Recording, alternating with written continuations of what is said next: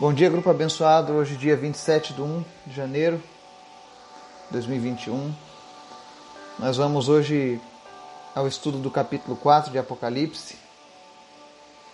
Não tenho a pretensão de explicar todos os detalhes do livro de Apocalipse, mas tenho o desejo de compartilhar com você algumas explicações pelo menos as que são pertinentes ao assunto do Apocalipse.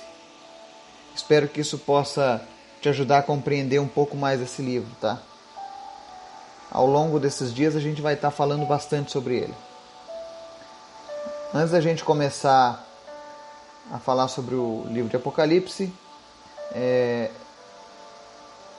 eu estou muito feliz porque Deus tem colocado um projeto no meu coração e acredito que muito em breve estaremos com ele a todo vapor. Nós estamos com um projeto de ajudar crianças órfãs, dando um suporte material, financeiro, ajudando elas a encontrarem famílias, né? E para isso eu vou criar uma associação aqui no Brasil. E os interessados em fazer parte deste projeto, se você tem experiência nesse tipo de projeto, eu estou aberto a, a opiniões, tá? Porque eu nunca fiz isso antes. Mas acredito que é tempo de fazer alguma coisa pelos mais necessitados. Então, se você sentir no coração também desejo de fazer parte deste trabalho, me procure.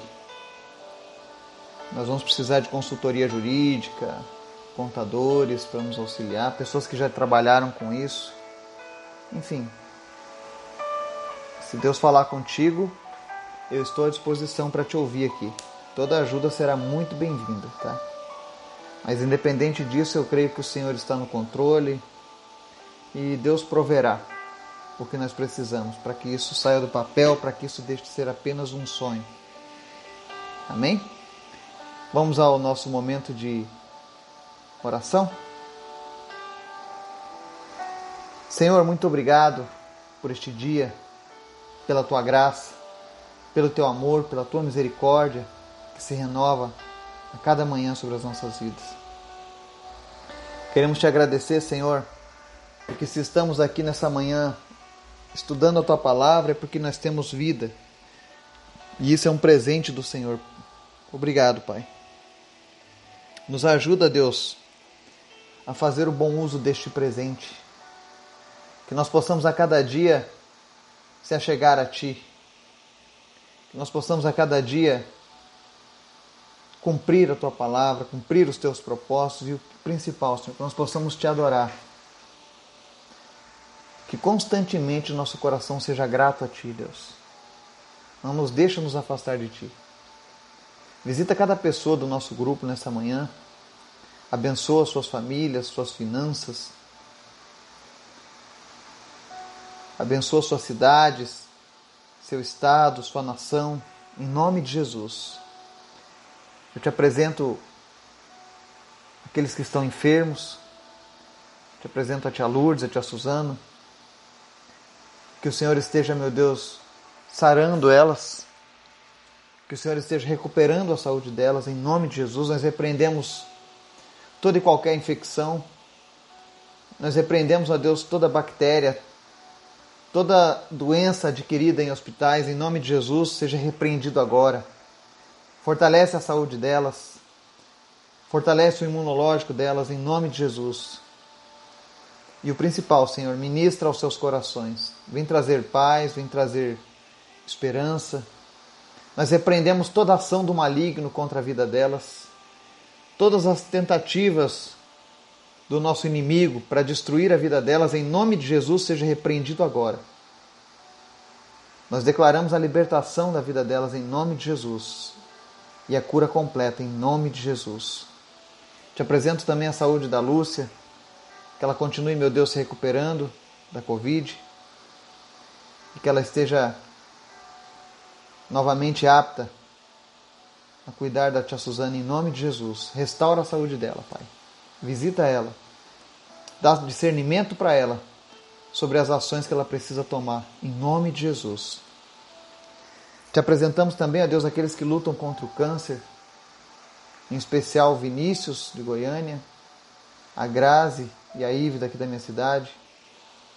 Em nome de Jesus, nós repreendemos, a Deus, toda raiz de câncer, tudo aquilo que faz com que o organismo esteja produzindo células cancerígenas, em nome de Jesus, seja repreendido agora. Que não seja necessário nem mesmo quimioterapia para a vida dessas pessoas que estão nos ouvindo, por aqueles que estamos intercedendo. Em nome de Jesus, que toda raiz de câncer desapareça, caroços comecem a, a diminuir e sumam, em nome de Jesus. Que não seja necessário nenhuma cirurgia, mas que elas possam experimentar, que eles possam experimentar o cuidado do Senhor nesse momento, Pai. Visita agora todas as famílias que estão lutando contra o câncer e fortalece eles. Dá a cura, Pai, em nome de Jesus. Te agradecemos também pela vida do Gabriel e do Laurindo, pela recuperação deles. Obrigado, Jesus, porque tu tem tomado conta deles. Te apresentamos também a Deus a recuperação da Júlia. Que o Senhor esteja tomando conta dela nesse momento, em nome de Jesus. O nosso desejo é que o Senhor se revele a cada uma dessas pessoas de uma maneira especial e que todos possam experimentar a tua vontade, que é boa, perfeita e agradável, Pai. Te agradeço também, Deus, pelas crianças do orfanato, do Mercy Children. Em nome de Jesus, toma conta dessas crianças, vai suprindo suas necessidades financeiras, espirituais, materiais e principalmente emocionais, Pai. Que não se sintam abandonadas, que não se sintam, meu Deus, de alguma maneira esquecidas, mas que elas possam receber uma porção dobrada do Senhor nesse momento, Pai. Toma conta delas, toma conta do Nanaio. Em nome de Jesus, nós te apresentamos os nossos sonhos, os nossos projetos. Que o Senhor esteja nos dando de sabedoria, discernimento, para que a gente possa desenvolver cada um deles. Que nós possamos, ó Deus, fazer além daquilo que o Senhor nos pede como diz na tua palavra. Que nós possamos andar a segunda milha com aqueles que são necessitados. Nos ensina, Deus, a cuidar daqueles que estão desamparados, em nome de Jesus. Que nós venhamos, a Deus, a demonstrar a tua presença em nós através das nossas obras, Pai. Em nome de Jesus. Cuida das nossas famílias, cuida dos nossos negócios, cuida das nossas vidas. Repreende, Deus, essa pandemia de chegar aos nossos lares. E se chegar, ó Deus, na casa de alguma dessas pessoas que estão nos ouvindo agora, em nome de Jesus, que elas sejam assintomáticas, para honra e glória do Teu nome. Que não se perca ninguém do nosso grupo, Senhor, em especial. Mas que todos venham, Deus, encontrar salvação, encontrar alegria e esperança na Tua palavra.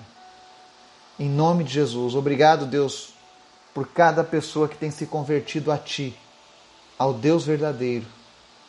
Obrigado por essas vidas, em nome de Jesus. Te peço agora, Espírito Santo, que Tu nos dê compreensão e entendimento da Tua palavra. No nome de Jesus. Amém. Hoje nós vamos de Apocalipse 4, que diz assim. Depois dessas coisas olhei, e diante de mim estava uma porta aberta no céu.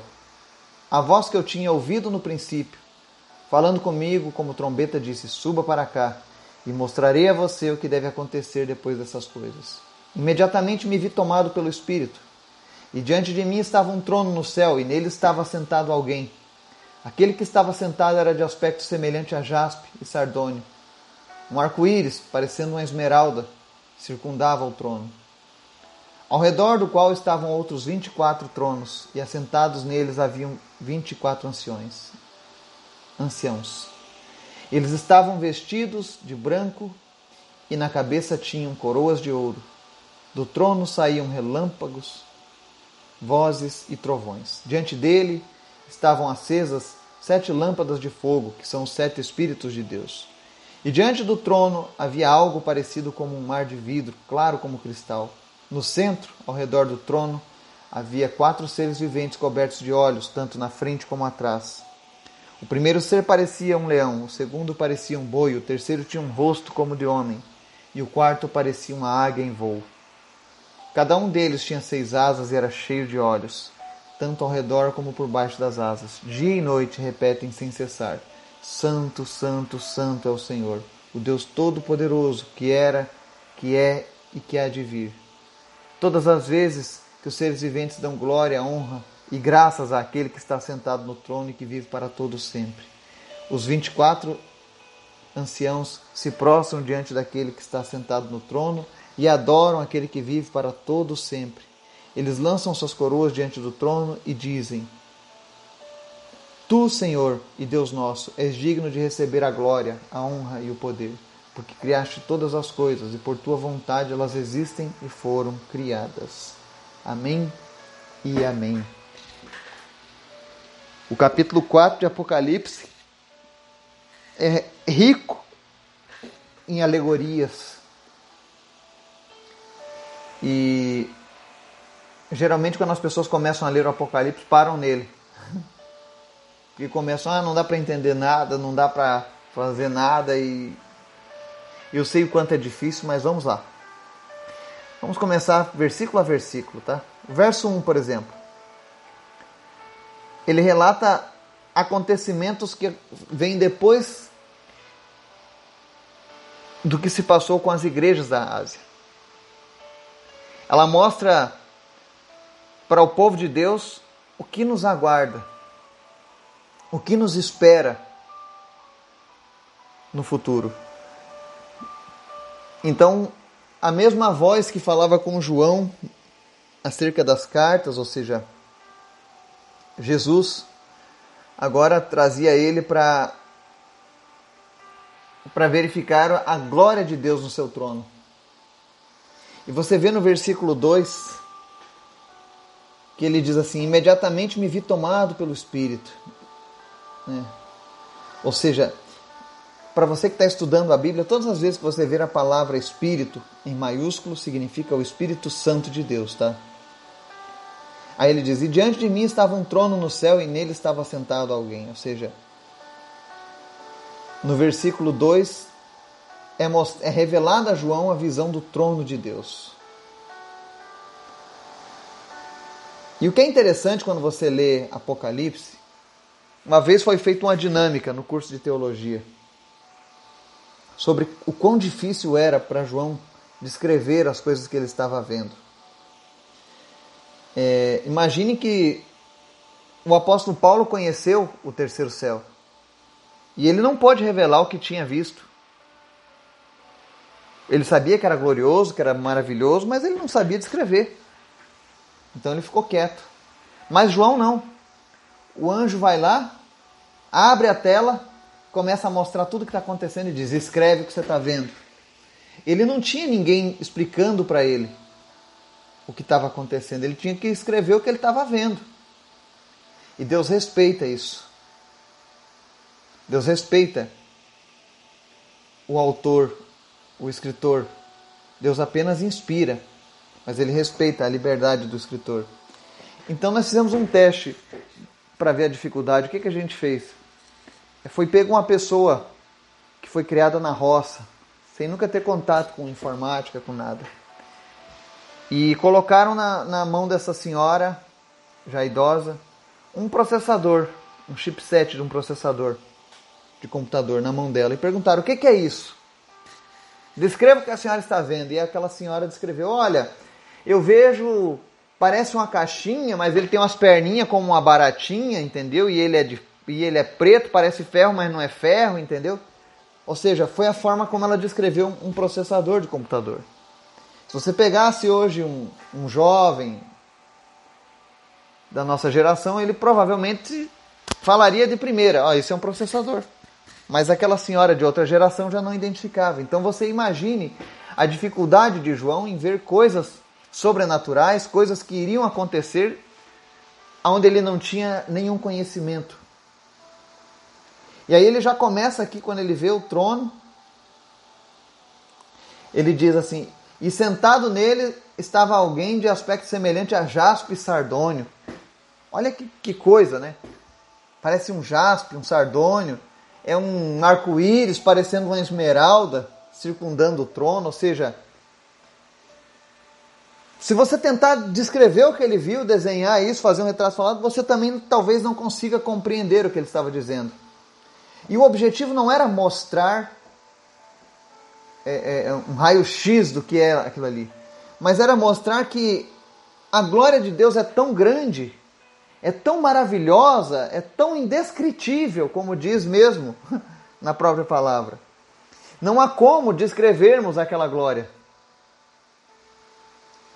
Às vezes as pessoas falam assim: ah, por que, que Deus não revela mais coisas? Né? Porque nós não estamos preparados. Imagine João, um homem que andou com Jesus, o homem que reclinava a sua cabeça no peito de Jesus, o homem que foi escolhido por Jesus para ver essas visões, ele mesmo não sabia como descrever. Afinal, essa era a primeira vez que alguém via Deus em sua forma,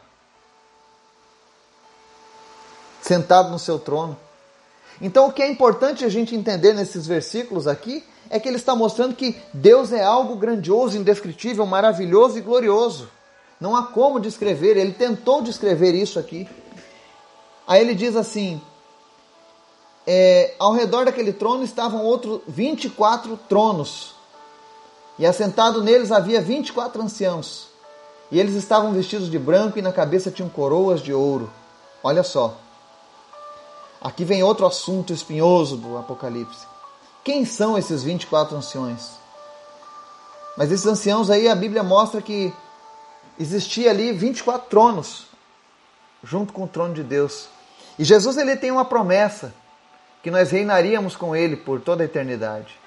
Então, a descrição mais aceita sobre os 24 anciãos é que é que eles representam os 12 patriarcas do Antigo Testamento e os 12 apóstolos do Novo Testamento. Ou seja, eles representam a igreja do Senhor, o povo escolhido de Deus, tanto da antiga aliança quanto da nova aliança, reinando com ele eternamente. Por isso 24 tronos.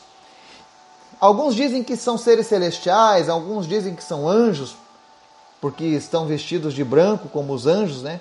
Mas você vê que nas cartas que nós lemos anteriormente, Jesus prometia que os que vencessem estariam vestidos de branco. E outra passagem diz: Olha, guarde o que você recebeu até o fim para que receba a coroa da vida. E você vê que as pessoas aqui nesse versículo, os anciãos, estavam de branco e possuíam coroas. Né? E aí daquele trono, no versículo 5 diz assim: saíam relâmpagos, vozes e trovões. Ou seja, existe uma adoração constante na presença de Deus, lá na sua glória. E diante dele estavam acesas sete lâmpadas de fogo, que são sete Espíritos de Deus. Esse a gente não precisa nem explicar mais esses sete Espíritos, na verdade, demonstram os atributos do Espírito Santo de Deus, que nós já lemos também em outro estudo. Então você vê que o Espírito Santo já está ali na presença de Deus também. Versículo 6. E diante do trono havia algo parecido com um mar de vidro, claro como cristal. Né? Ele começa relatando que existe esse, essa transparência, onde nada pode ser oculto de Deus. Alguns dizem que ali é como se fosse um, uma tela onde Deus enxerga a sua criação. Mas Deus não precisaria disso, porque Ele pode fazer todas as coisas, né? Mas essa é uma representação. Entenda que certas coisas, por exemplo, são utilizadas na Bíblia para que o homem compreenda. Por exemplo, um anjo vindo voando em direção a uma pessoa. Na época da antiguidade, a única forma de alguém voar era se tivesse asas. Então você vai ver a, a representação de pinturas de anjos na época da Idade Média, sempre um homem com asas. Mas a Bíblia não fala que os anjos, especificamente dito, tenham asas, tá? Mas era uma forma com a qual os homens podiam representar alguém que voasse. Se fosse hoje, essa, essa narrativa, colocaríamos, sei lá, jatos nas pinturas. Um homem com uma mochila com dois jatos de propulsão nas costas, né? Ou como aquele Homem de Ferro, ou como aquele herói da Marvel lá, né? O Falcão, com duas asas movidas por jatos. Porque é de acordo com a visão e da época de quem está escrevendo. Então, assim, muitas vezes essa questão alegórica da Bíblia é para que nós tenhamos uma noção disso. Mas entenda que o que tem lá é muito melhor e muito maior. E aí ele segue dizendo: No centro, ao redor do trono, haviam quatro seres viventes cobertos de olhos, tanto na frente como atrás. Aí agora começa outro assunto também de difícil compreensão. Ele mostra que existem quatro seres viventes. E hoje os estudiosos não sabem dizer se eles são uma classe celestial ou são os querubins. O livro de Ezequiel também descreve estes mesmos seres com a mesma dificuldade. Quando Ezequiel recebe a visão, ele também tem a mesma dificuldade. Mas ele descreve algo semelhante ao que João está descrevendo. E nos versos 7, 8, 9 e 10, né, no 7 ele diz assim: O primeiro ser parecia um leão, o segundo parecia um boi, o terceiro tinha rosto como de homem, e o quarto parecia. Ele está dizendo: olha, pareciam, não eram, somente pareciam. Eles falam as características dos seres viventes aqui, João diz que eles são semelhantes. E de acordo com essa interpretação, a mais aceita hoje entre os estudiosos é que as semelhanças dos quatro seres viventes, com as figuras do leão, do novilho, do homem e da águia, simbolizam seus atributos dedicados ao serviço de Deus. Como o leão, eles são fortes e poderosos. Como o novilho, servem humildemente. Como homem, eles são seres racionais. E como águia, eles são ágeis e velozes. E por que, que Deus permite que João fale dessa maneira desses quatro seres viventes? Porque o objetivo é mostrar que toda a criação revela a natureza de Cristo. Toda a criação é perfeita, é gloriosa. E olha o que é mais interessante: esses seres são indescritíveis. Mesmo assim, ele tentou esboçar o que seriam.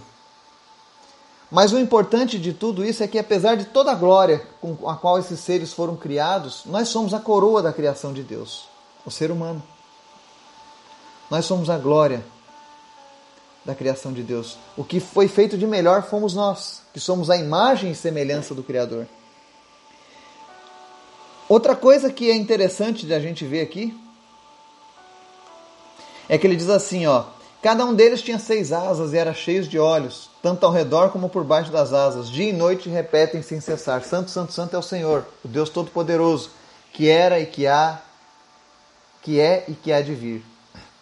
O que é interessante aqui dessa representação é o seguinte: existem os serafins, que nós vamos aprender mais adiante, que é, são seres angelicais que possuem também seis asas. Duas cobrem os pés, duas fazem com que eles estejam voando e duas protegem o rosto para que eles não vejam a glória de Deus. Mas estes seres aqui estão diante do trono de Deus e eles possuem vários olhos. Então não são serafins. A interpretação mais correta é que eles sejam querubins de Deus. Porque os querubins são os guardas da glória de Deus. Tanto que, se você olhar a, a, a, confecção da arca da aliança no Antigo Testamento, você vai ver que Deus coloca dois querubins guardando a presença dele. E nós sabemos que tudo aquilo que é feito aqui na terra é uma representação do que há lá no céu. Então, a interpretação mais correta é que são querubins que demonstram qualidades no serviço a Deus, tá? O que é interessante é que todas as vezes que esses seres viventes dão glória, dão honra e graças àquele que está sentado no trono e que vive para todo sempre, ou seja, para Deus, os 24 anciões se, se, anciãos se prostram diante daquele que está sentado no trono e adoram aquele que vive para todo sempre. Eles lançam as suas coroas diante do trono e dizem: Tu, Senhor e Deus nosso, és digno de receber a glória, a honra e o poder, porque criaste todas as coisas, e por tua vontade elas existem e foram criadas. O objetivo principal, se você me perguntasse, qual é o objetivo do capítulo 4 de Apocalipse? Com tantas coisas difíceis de descrever. O objetivo principal é mostrar que Deus está sendo soberano, ele reina soberano no seu trono. E diante dele, diante de toda a sua glória, existem lá 24 anciãos que representam o seu povo aqui na terra. E o que é que eles fazem? Constantemente adoram o seu Deus. Então, isso é um exemplo de que nós, como filhos e filhas de Deus aqui na terra, qual seria o nosso objetivo primordial? Adorar a Deus. Porque aqueles seres que são magníficos rendem glórias a Deus o tempo todo. Se eles que foram seres criados com tanto tanta perfeição, com tanto poder fazem isso, o que dizer de nós? Que fomos maculados pelo pecado, que necessitamos ainda mais da presença de Deus, porque esses seres que estão lá, esses quatro seres, eles são incorruptíveis, eles nunca tocaram na terra, eles nunca vivenciaram o pecado, mas nós vivenciamos. Então nós precisamos entender que o exemplo que está sendo deixado aqui em Apocalipse é que Deus, em toda a sua majestade, em toda a sua glória, merece ser adorado por aqueles que o servem. E nós, como servos e servas de Deus, temos essa missão. Porque um dia na eternidade, como está sendo mostrado aqui, nós faremos isso constantemente. O nosso agradecimento a Deus vai ser tão grande, vai ser tão rico aquilo que nós vamos receber de Deus, que a única coisa que nós vamos querer fazer por um bom tempo vai ser isso: adorar, adorar e adorar a Deus. Demonstrar o nosso amor a Ele, porque Ele nos amou primeiro. Então o capítulo 4 serve para demonstrar a glória de Deus. Ele mostra Deus sentado em seu trono, sendo soberano sobre toda a terra. Que isso possa nos servir de exemplo, de lição, para que nós possamos ser cada vez mais gratos a Deus, render a glória a Deus. Quantas vezes nós somos abençoados no nosso dia, nós somos abençoados na nossa família, na nossa casa, nas nossas finanças e nós não rendemos a glória para Deus. Nós não atribuímos a Ele o segredo desse sucesso. Essa é a reflexão do livro de Apocalipse, capítulo 4. Deus é glorioso, Deus é soberano e merece ser adorado que nós possamos estar a cada dia rendendo adoração a Deus. Assim como aqueles seres celestiais que estão lá 24 horas rendendo adoração, que nós possamos nos unir a eles no mesmo coro, no mesmo cântico, também agradecendo ao nosso Deus. Agora nós estamos já na metade da manhã e eu faço uma pergunta: você já agradeceu a Deus hoje? Você já parou um pouquinho e disse: Senhor, muito obrigado. Senhor, tu és maravilhoso. Senhor, tu és digno. Senhor, toda honra e toda glória seja dada a ti. Experimente fazer isso mais vezes, porque isso agrada o coração de Deus. E nós sabemos que quanto mais nós fizermos, quanto mais nós nos aproximarmos, mais Ele se aproxima de nós também. Eu espero que você possa ter compreendido algumas das alegorias que está no Apocalipse capítulo 4. E que isso venha enriquecer o teu conhecimento sobre a palavra de Deus. Que Deus nos abençoe, nos dê um dia na sua presença, em nome de Jesus. Amém e amém.